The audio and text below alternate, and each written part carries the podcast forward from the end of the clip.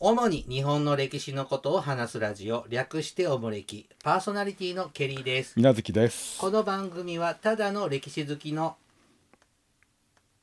僕たちがお、毎回一つの歴史のテーマをもとどうにした。雑談する番組です、はいな。なお僕たちは専門家ではありませんので内容内容に関してはご容赦くださいはい。はいおもれき458回四五パ。はい水無月さんなんや。もうちょっと2ヶ月ぐらい前の、二月前。はい、ほう話なんですけれどほう。阿鼻子元さんがああ、亡くなられましたね。亡くなったんですよ。はもうもう不法が入ってからしあばらうくんちょっと仕事も暮らしも手につきませんですおいね。くつだったんですかもう。90ぐらい、ね、かなりご年配ですよね。まあねお年が召してたのは知ってたから、はい。まあ、いつかはこんなことが来るだろうっていうのはあー覚悟はもちろんはい。していましはたが、突発すぎてい。はいまあまあ、人の死っていうのはそういうもでんもだと急思いますけ死ど。じゃないですかなんかうん闘病してたとかなんか噂あにー。聞いたとかじじゃなくだって庭でん死んでたん倒れてたんですああ、そうなの。そうなんですよ、えー、なんかうんされてる時にそのまうまん送り行っちゃったってこと、えー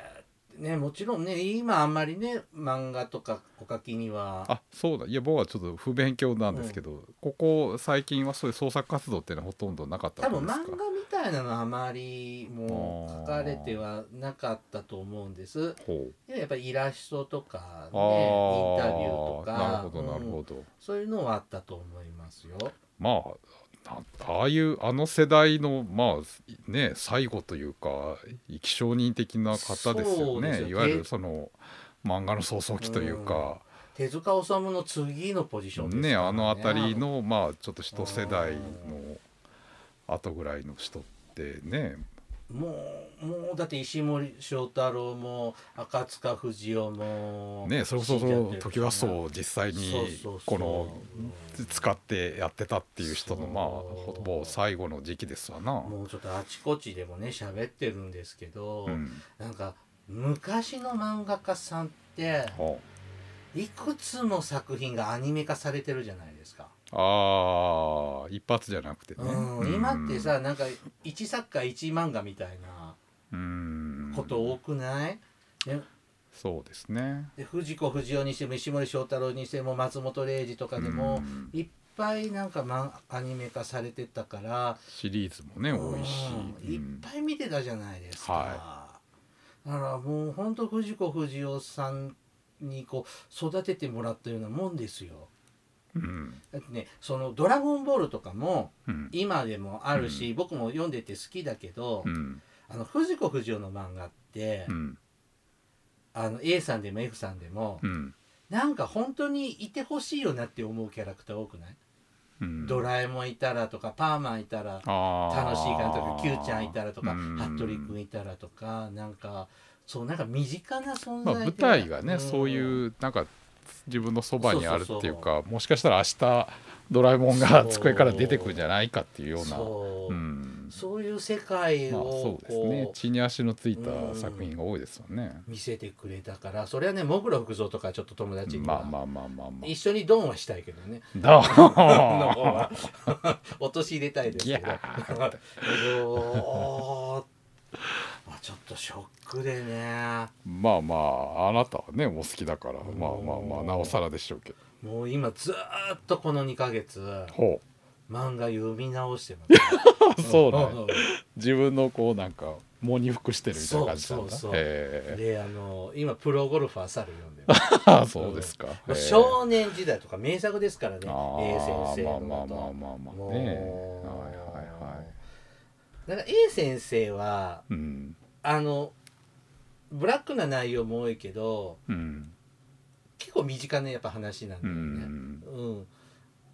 なんか F さんの方がちょっとファンタジーとか SF チックが多いねそうですね実体系に基づいた作品とか多いですねなのでちょっとね大人になってね読むと A 先生あのあその人間の醜さとかね、うんなんかそういうのを上手に引き出して、うんうん書いてる作品多いので、うんぜひ読んでください、うんもうでね富山県の氷見君あそこは藤子不二雄えーギャラリーがありますので、ありますね。でえ A キャラ A, A 作品のキャラクターのモニュメントもああ。たくさんあるんですよ。え、阿比子さんが氷見なので、もう一方は高岡なの、高岡ああ、そうなの。うん、へえ。電車ありますよね。ドラえもんの絵描いた。ありますね。路面電車で氷見線の方があの服部君の電ああ、あ汽車ったあったあっ記者たあがった。あはっいて、はいはうんもう心の聖地ですよ富 山はもうぜひおもれきの首都に遷都したいぐらいい。ああ、うん遠山は振るわないな。うんもう本当にね富山大好きなんです福井なのにね、隣の隣なまのあに。ねふ福井もいいとこですけど、うんうん富山もいいとこだよあなたはね、うん個人的なね、そう知らんがだったたんです。た高岡と氷見だけだけ ど行ったことあるなあと富山市ぐらいですけどね、うんもうあーこれでねケリーさんのコレクション活動もほこれ以上増えることがないというかうまあまあそうだね、うん版が変わったりするのはあるかもしれないあそうそうけそうどそういうのはある愛けど蔵版だとかまた出るかもしれないけど新しい作品を買い集めるとかっていうのはしなくていいのでわかんないよ未未発表の作品が発見されたとかはそれはねないのない、あそうなのうん、もう研究し尽くされているそのうなので、、うんえーまあ手塚なんかたまにあるじゃないですかまあいまだにあ前も昔出のまなしんとたけかとどか、うん、うんあんまりないと思うけどなあそううんへまああったら買えば買えばいいだけなんでえ い やまあそりゃそうですけど、それぐらいはケリーさんも大人になったので買えます全部あるのいや全部世に出てる藤子不二雄いやいのやもうキリがないのでないですけど作品としては網羅してる全部今手に入る作品発表はされてる作品は一応本になってるのあはなた全の部家読にめ行けまばす全て読めるということだ読めるうんへえだから水無月君から水無月さんからもらった本も今も大事に、ああ藤藤子子不不二二雄雄ランドね、うん返してくださいねそんな預けてかわた藤子不二雄ランドってどれやったっけい そうキテレツ大百科とはあ海の王子じゃなかったドラえもんとキテレツだったあ、んだドけどねラえもんもあった。ううんん。はい、あの、ちゃんと残っておりあまあす。そうですか紙質が悪いんでね、あそう藤な子不二雄んランだドセルが。画がついたってやつそうでそすうねそう。もうね、黄ばんでます。 ああそうあ紙質が保悪いんで。存が悪いんじゃないのいやいや、もう紙質がもともと悪いんで。へうん。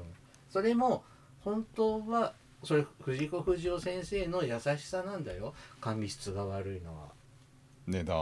段を下値げるってこと段を下げて子供にも買いやすいようにってだって本当に今全集とか一冊1,000円2,000円そうですすねるじゃない、うんだからあれが当時の普通のコミックの値段でうん買えてセル画までついて300円ちょっとで買えたんだから、ねえもう10年早く生まれてたらねもっと買えたのにね、うん君が先に死んでんじゃないねえもうちょっとねばもうほんとねおもれきやってる場合じゃないなって思うぐの らなんでいやケリーさんも大ショックおもれきやはい君ちょっと前のめりに話しすぎる藤はい子不二雄の話を、また、えー一回やろうねよそでやってたじゃん君な んか他の3つぐらい喋ってもうええねんうちははちゃうねんそういう番組とはい竹姫そ竹姫を前回からやっております、う、えーしはい参考にしてますのはですね、えー天璋院篤姫と和宮うん最後の大奥、えー鈴木由紀子さんがお書きになられて「えー幻冬写真書で」はいから出ておる本を参考にしておりますうん竹姫しょ五代将軍徳川綱吉の養女うんで、えーっとなかなか結婚先が決まらなかったんですね何度かねちょっとつまずいてようやく島津家の奥さん、嫁入り入ったと、八代将軍吉宗の頃ですね、うん享保14年1729年に島津家にお嫁に行きましたはいはい、えー竹姫ねお嫁に行ってからですね、うんえーっと増之助うんえーっとこれ後の宗信さんなんですが、うんえーを有志有志にして側室の子供ですね子供を旦那さんの側室の子供を自分の子供まあ、自分の養子というかまあまあ養子ですね、うんして、着母でいいのうん、でおっかさんまあまになあまりまあすね産んではいないけど、まあはい母親ということですね、うんでえっ、とすで旦那の島津豊次はい、は竹姫と結婚したことでうん、 14位樹脂樹脂かごめんなさい樹脂の樹脂上左中城左中将に昇進うん天井人位的にはうんまあまあ5位からですからあまあし、うん、まあまあまあ天井そうです人ねの限度値天井人、ううんんで、えっと、玉川上水うをん芝の藩邸に江戸の芝ねうん土地に、うんえっと、分水することも許可されますうん上水道の使用も認められるわけですかああまあまあいい水なんでね江戸城に引き込んだりしてる水ですからそれってそれかを勝手に庶民は使えないのまあまあしまあそのいろいろあるんでしょうけど水源はねあー他にもなんとか水道ってあるけどまあその中でも一番いいお城で使うお水を引き込める、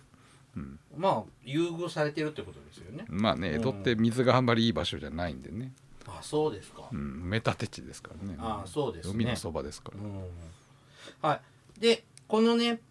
竹姫と島津継豊さんね結婚したら下で、ふとても夫婦円満だそうでしてほうえっ、と享保18年1733年にはうん菊姫が誕生しますはい菊姫は黒田嗣隆の嫡子うん重政の正室になっていくはいで黒田家に嫁いでいきます、福岡藩主ですね、うんえー、享保20年うん1735年にはねうんえっ、と増之助、はい養子にした子ですねはい、うんと菊姫うん、これ8歳と3歳うんの兄弟を連れて大奥に訪問はいで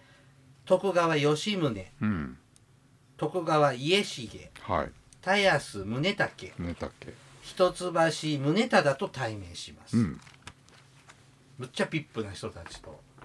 まあ将軍ファミリー勢ぞろいですな吉宗ファミリー、うん全員か男の子は三兄弟だもんねそうですね家重宗武御宗三武教のたやすけ一橋家そうですねはいと対面してうんあと受講院さんうんこれ大助さんのことねああ義理のお母さん義理じゃねえやなんだっけおばさんおばさんよ養よ母養母です養な母ですね、うんうんおあの受講院さんはあの綱吉の側室ですね、はいとも面対面しているそうですうん大奥に遊びに行くってすごいことですよねうんまあまあまあまあ一応ファミリーですからね、うん里に帰るみたいなもんですわなはい元文4年はい1739年うん増之助は松平の姓が許され、うん以後代々着子も松平を称することが許されます、うん松平は徳川家のファミリーだ旧よってこと姓ですからね、うん、これどういうことし島津松平松平島津とかそういうまあ言い方松平重なんだっけ、えー、重里じゃないなんだっけつ豊次か、うん、とまあまあ公の場で名乗れるってことですねうーん普段は島津だけどいやもちろん本名は島津で公の場でまあ要するに徳川ファミリーだっていうことを称せるってことですねおーうんはいで増の増之助がね、うん松平姓を名乗ることが子供がねうん名乗ることが許されて、うんで将軍の前で御前で元服してうん宗信になりますうん樹脂芸の位ももらいますうんでこの頃ですねえっ、と継豊さん旦那さんはうん病気がちだったので隠居しちゃいましたほうで増之助宗信が19歳で家督を継ぎましたうんはい、さあこの息子の島津宗信の縁談はいをですね竹姫がうん持ってきますうんで12歳の時はい宗信12歳の時に尾張藩から徳川宗勝の娘うん振姫房姫草ですねうん房姫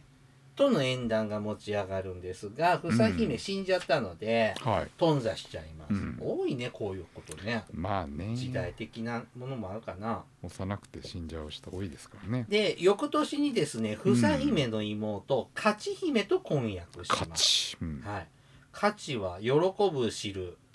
かきつの乱のかに汁ですな、はういん勝ち姫うんでええ寛延はい2年うん1749年ですねうんえっ、と宗信の方がですね病病気になって鹿児島でねはいはいは死いんじゃいまはいす去年22歳だそうですうん終わりで続いてね宗信の後を継いだのがですね彼の異母弟のうん島津重俊さん、はい重なる年齢って書いて重俊さんうんはいですが、えー、と法暦5年うん1755年うん病気で死んじゃいましたうんなので藩主をやってたのは56年うんぐらいなんですね。でこの重利の頃に島津家ではちょっと大きなうん事件事件がありましてはいこれが法暦治水事件と言います。うんえっ、とどっかを治水工事するの木曽川ですよ木曽川か。ああれあれあれってあかんですね。 うん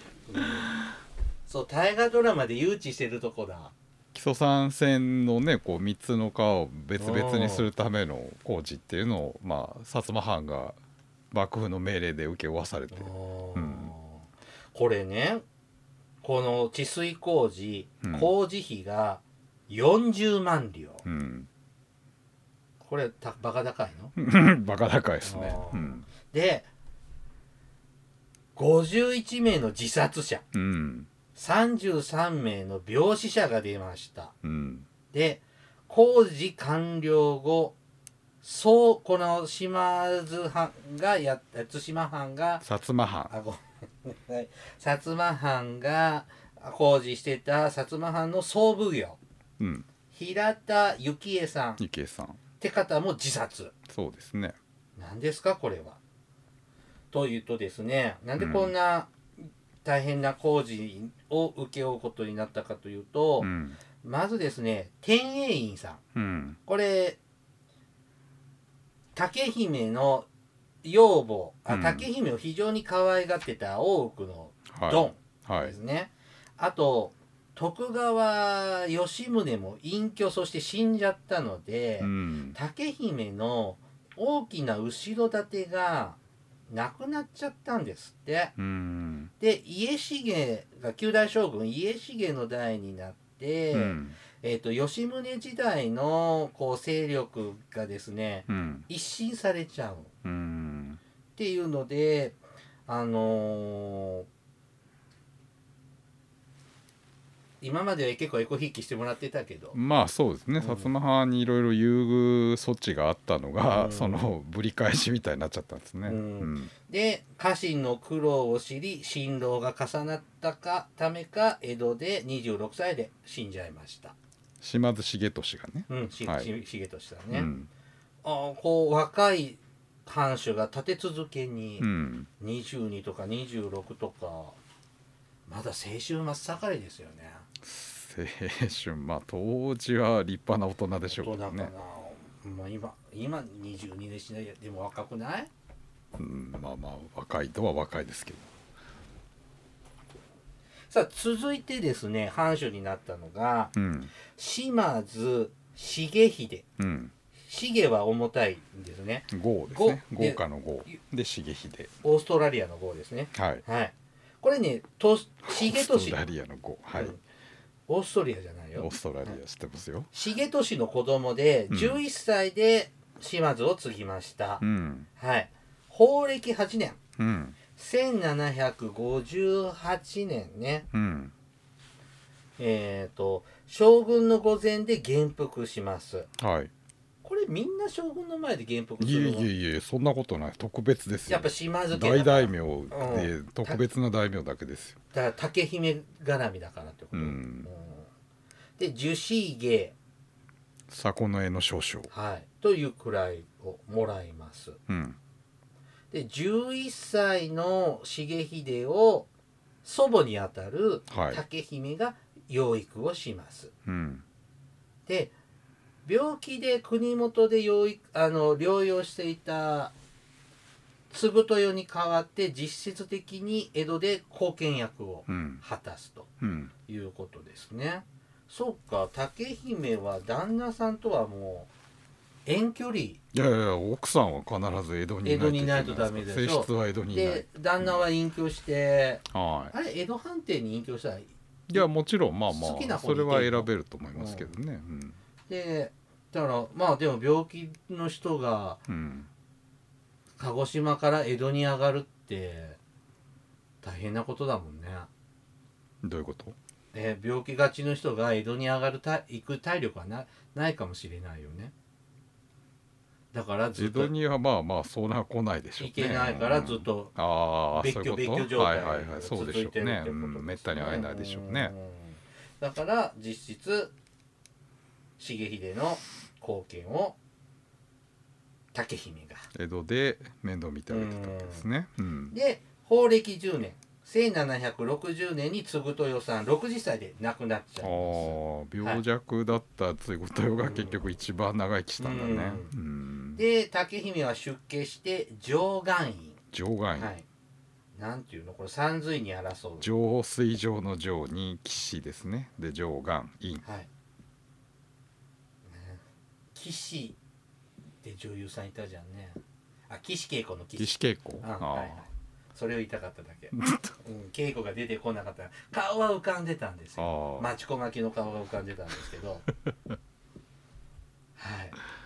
い。で、はいまあ竹姫は重秀を育てるわけですねう。んなので竹姫にも思いっきり影響を受けていくわけですね。うんで薩摩のそやな風俗を嫌って、うん上方風の言語や風俗に、えー重秀は改めようとするそうです。うん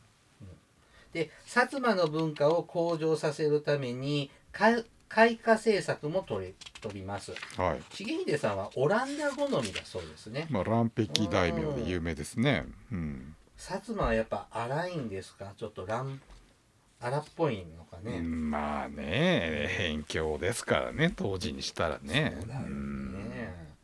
遠いよねまあ。今でもねやっぱり鹿児島遠いですからねううんん、だからかこう髪型風のうん京言葉みたいなの喋るっていうこと、まあ公家の出ですからねまあうまんあ江戸でもないんだねやっぱり髪型なんだねううんはい、でこ,、まあ、こういう取り組みをすることでですねしたのは、まあ、幕府との血縁強化を図る狙いもあったんじゃないかとうんいうふうに思われます。なんかあの篤姫大河ドラマのうん篤姫やってた時うんあれ薩摩藩の中の身分によってうんいわゆる標準語しゃべるし身分と、なんだっけ薩摩言葉でうんしゃべる身分とってなんか上の身分の人はこう標準語でしゃべるようにさささせられてたうんみたいなのっまあていうまかあまあまあドラマの設定はあると思いますけどね、まあそうそういうようなことが影響してんの影響するのかな後にともちょっとうんおちょっとよ本この本読んでて思いました。うんえー、重秀もねやっぱ結婚していってもらわないといけないので縁談の話を竹姫がうんあの調整しますが、孫ですねはい孫息子の、うんえっ、と結婚相手ね竹姫が、うんえっ、と申し込んだのは徳川宗忠ですから一橋宗忠の娘うん安姫です。はいはい。で、法暦12年、1762年に結婚します。うん重秀さん17歳、うん安姫さん16歳です。はい安姫は、あのあれだよね、吉宗の孫だよね。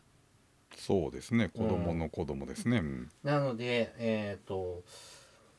十代将軍家治とはいとこの関係になるそうですよ。うんうん、で、うんなので安姫と家治が親戚関係なので、うんまあ大奥江戸城うん大奥との交際がこれでちょっとまた深まるそうです。はいうん、で竹姫のうんいとこにあたるはい甘露寺はい大あ権大納言うん宣長さんって人がいるんですけどはいその人の娘綾姫を重秀の側室として迎えます公家さん公です家ねの娘も迎えるそうですね、甘露寺さんっていうのも甘露事件もまあまあまあ大体性犯事件と似たようなまああー大体その同じレベルの人同士が大体お付き合いがありますからそうかなかなかご設計とは結婚できたりは戸籍はもう公家の中では別格ですからねうん大体まあまあ格が同じぐらいの人同士にはやっぱりネットワークっていうのがあるんで、うんちょっといい感じの女の子いないみたいなとこはまあそうだよね、うんうんさあ安姫ねうん安姫はですね妊娠したんですけど流産しちゃいますうんでその後の予後があまり良くなくってですねあー死んじゃいましたはいはいはいで竹姫の勧めで側室の綾姫うんを継室として迎えましたうんさあ安永元年はい1772年12月5日に竹姫は芝の御主殿でうん亡くなりました、去年68歳だそうですで竹姫から重秀への遺言うん娘が生まれたら一橋春貞うんこれ安姫の弟だそうです、うんえー、一橋春貞の子供と縁組させるようにとうんいう遺言を残しました。で、1773年、えっ、と、し重姫っていう娘が生まれるんです。うんあの、重秀の娘が生まれまして、はいえー竹姫の、えー、と異名によ従って一橋家への縁組を申し入れ内諾を得ますう。ん幕府からは江戸幕府からは竹姫の遺言だからということで許可を得ますうんやっぱ死んでからも遺言まあまあもちろん将軍ファミリーですからねうんすごいねでそこであの一橋家のえーっとひ一橋春貞の息子っていうのがうん、家春なんですだかうんはいら重姫とうん家春が結婚うんで家春は将軍の世継ぎにご産業からうん迎えられますので、はい、重姫が御台所になっちゃううんん、ですね。そうですねうんだから島津家の娘さんが御台所になっちゃうってことだ。うんおー玉残しですね。うんまあまあまあ元々上のまあ玉まのあ子まあまあまあ玉残しの玉残しですね。ううんんはい、竹姫がね亡くなった後あの御主殿竹姫が住んでたお家のね、6890坪は本当は幕府に返すべきなんだけど、うんいいよって言ってもらえましたうんそのまんま、うんはいで竹姫の遺骸はですねおお骨は鹿児島に運ばれますうんで島津市の菩提寺福祥寺はいで葬儀をが行われて埋葬されましたということです。でこの後ですね重秀うん島津重秀ですけどうも、んえっ、と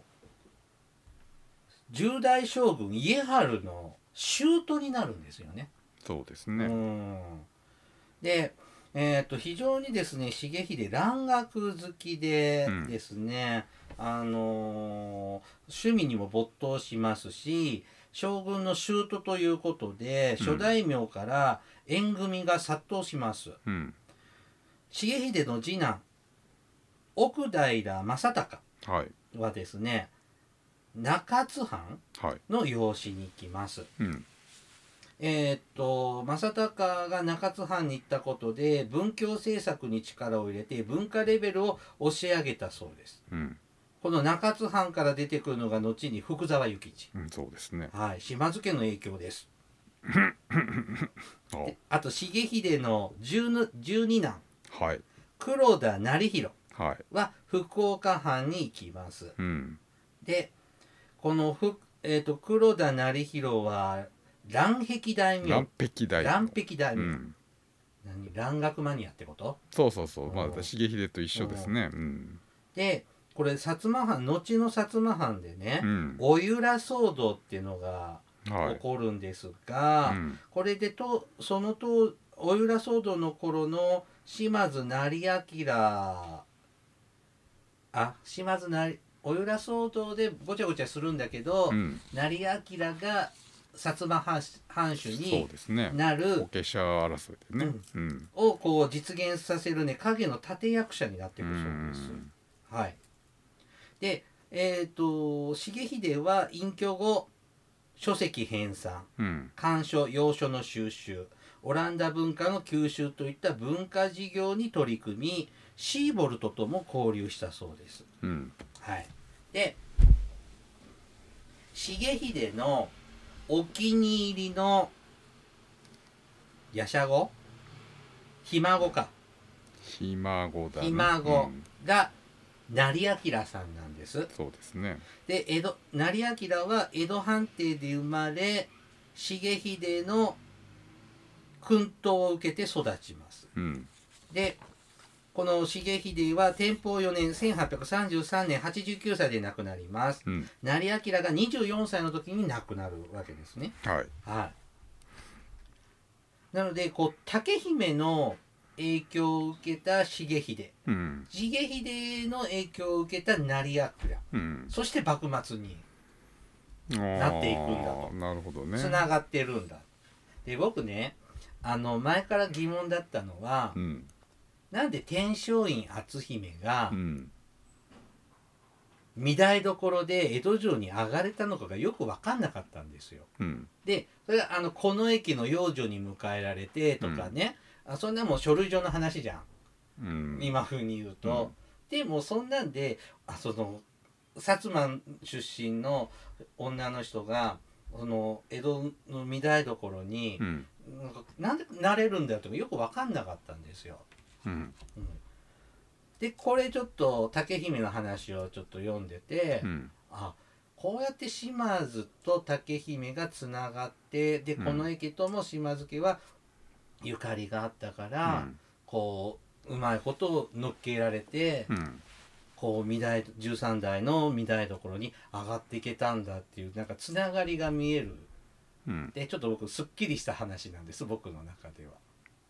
はい、まあまあまさにね本の名前がまあ篤姫の話のまあ要するに前史としてってことですよね、だから幕末の薩摩藩の動きを見ようと思うとだからここまで理解しとかないとそうそうそうそう。なんで薩摩藩がああいう立ち位置で、ねうその公武合体運動とか進めていくのかっていうと、まあ実は、ね、江戸の中期以降薩摩と将軍家の間にはかなりこう濃密なうん関係があったっていうことですよね。それは竹姫からなんですね。なるほどね、ううんん、まあまあなるほどね。はあ、なるほど。勉強になりましたね。ううんん。だからね、いっぱい最初ね竹姫は結婚できなくて心配しましたけど、うんこうやって薩摩藩の人生こう歴史を、まあまあそうですね変えちゃうってこ幕とですね末の薩摩藩の運命を決めたと言ってもうんまあいいんでしょうねうんそこから始まったわけですねこれは大河でいけるんじゃないですかね。うんまあほぼで ああまあまあまあ確かにね竹姫主人公ってのはまあ確かにありかもしれんけど ね一年がきついから。うんまあまあでもね時代がかなりいい時代の話だしうんまあ主人結構いい人が出るから出ますよね。ううんん。まあ周りの登場人物が盛り上げてくれたら、まあまあいいんじゃないですか、うんうん。ね、はまあうんまあねでもねこう前後の話がまあ大体もうこねくり回された話だからうんもういいかなっていう気がしますけい。はい、うん以上竹姫でした。ど終わりはい。はいではお便りいきましょ手う。紙刀さんからいただきました刀はいこんにちはいつも興味深く聞かせていただいていますうん奈良の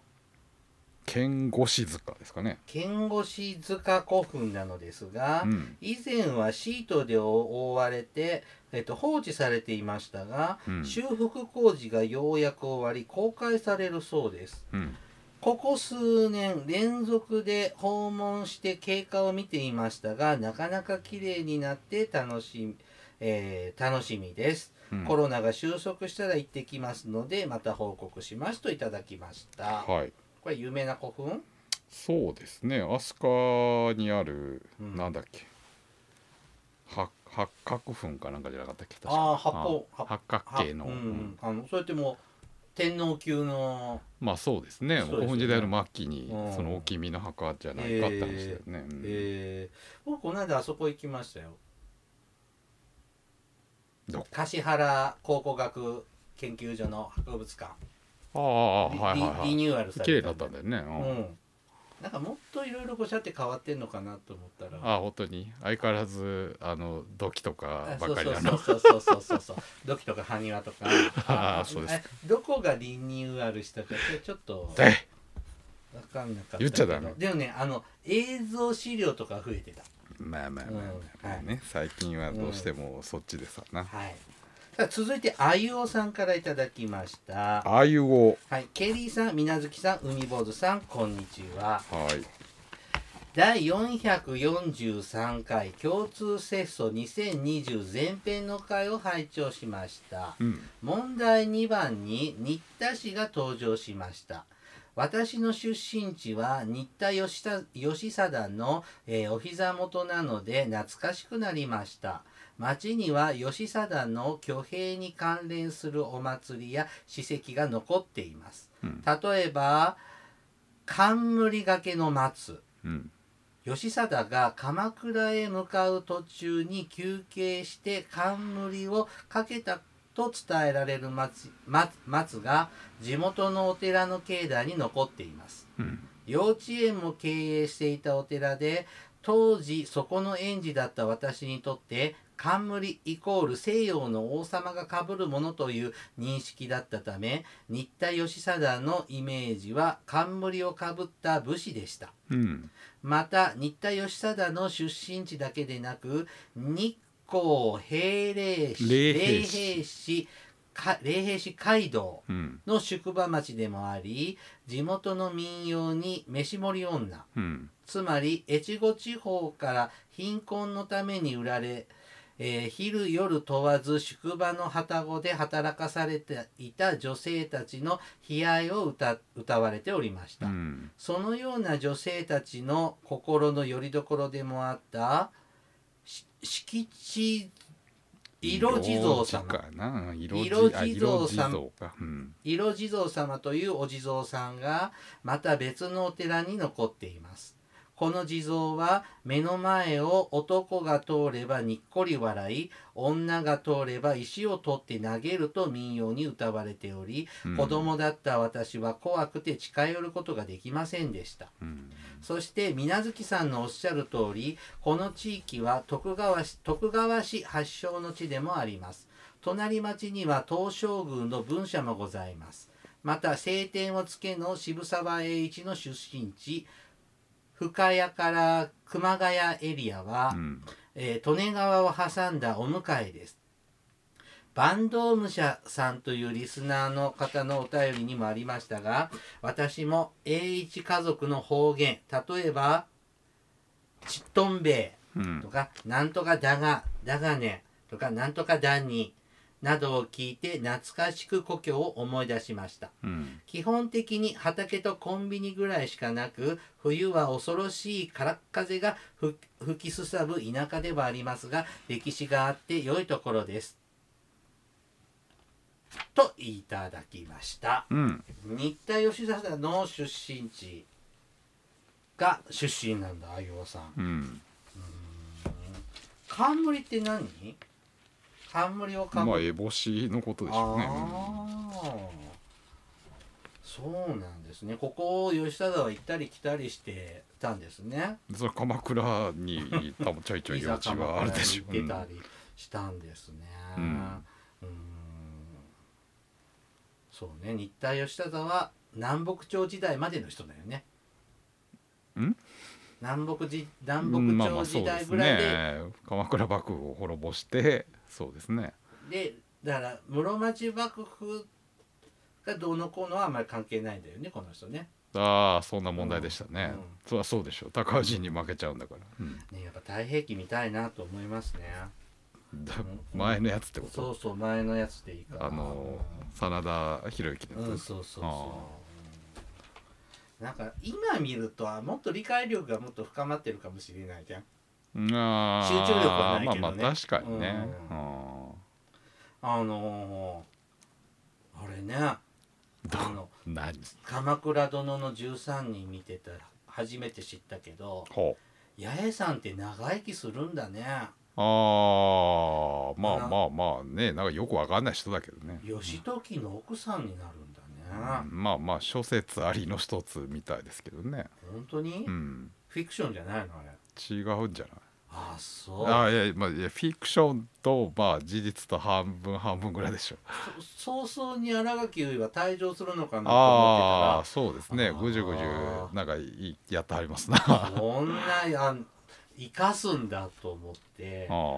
ああなるほどねってそ思うっそうてそううん見てますさあガッキーすぐには殺せないでし ょ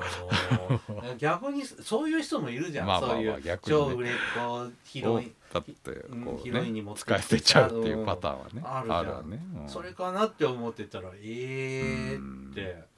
生き延びたって思ってそうですねまああれ好きだよねそういうのね三谷作品ってうんね、まあまあまあ前もあの長澤まさみもそうじゃんうんそうで真す田丸のね時もねいるかいないかわかんない人をうん結構その主人公の周りに置いとくっていうのはねまあ使いやすいしね、まあまあうんね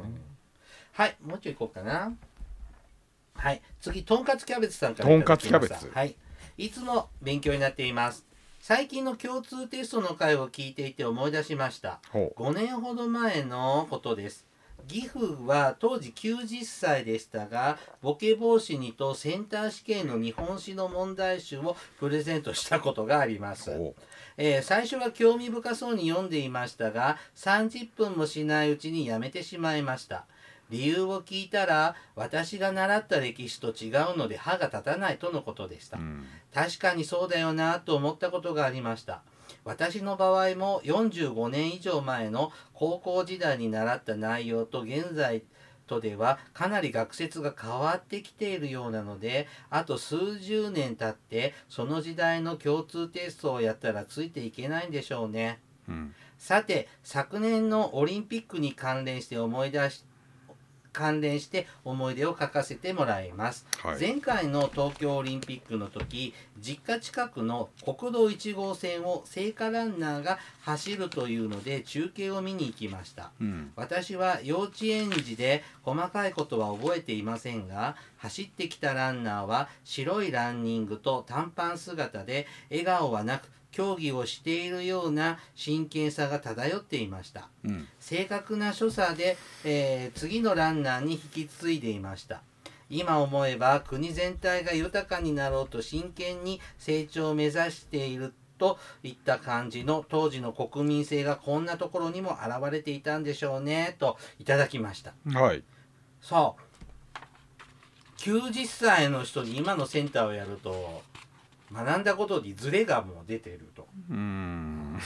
あーそんな極端に違うもんかなうーんまあねどうなんでしょうな まあまあとっつきにくいのはあるかもしれませんなあー問題の雰囲気が違うわなそうか、うんこれはいける何が 来年のこれちょっと来年の言い訳に取っときますどういうことえ学説が違ううん私が習った習った内の容ととはは違うっていうそれもうあこ前言ってたでしょあなたあいたあ そうやっぱね使えません7年も8年もやってると思うはいはい、あーでも今でもあるよねなんかこここんだけ変わった歴史の教科書みたいなうんまあまあまあのまあねあれもね一応ねネタにしようと思っていろいろ出てるじゃん本がなんか一回やんなかったっけいややってない昔昔なんか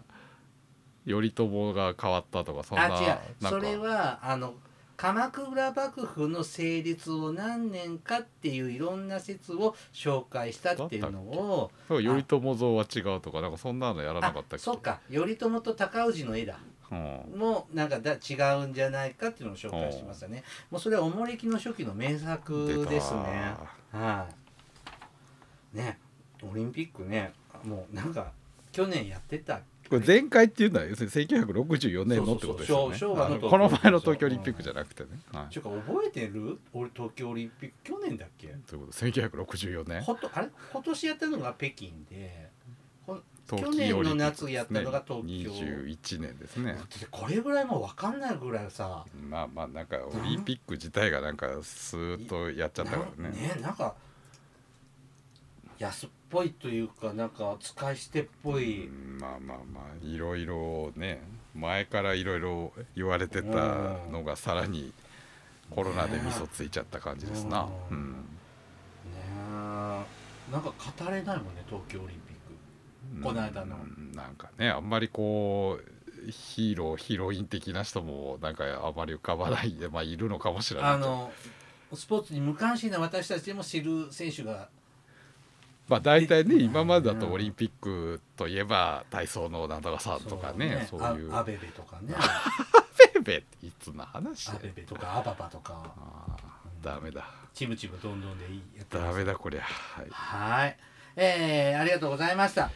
じゃあ今日はここまでにいたしますね。以上はい。おもれきではリスナーの皆様からのお便りを募集しています。あの時代に行ってみたい、あの人に会いたい、おすすめの歴史漫画や歴史小説、大河ドラマなど歴史ドラマや映画の思い出や感想、戦争の体験談など、他にもいろいろとお便りテーマがあります。詳細はおもれきのブログをご覧ください。うん番組へのお便りは E メールまたは Twitter のダイレクトメールでお送りくださいメールアドレスはおもれき2013アットマーク Gmail.com ツイッターはひらがなでおもれきと検索してくださいうんではまたポッドキャストでお会いいたしましょう、はいさようならさよなら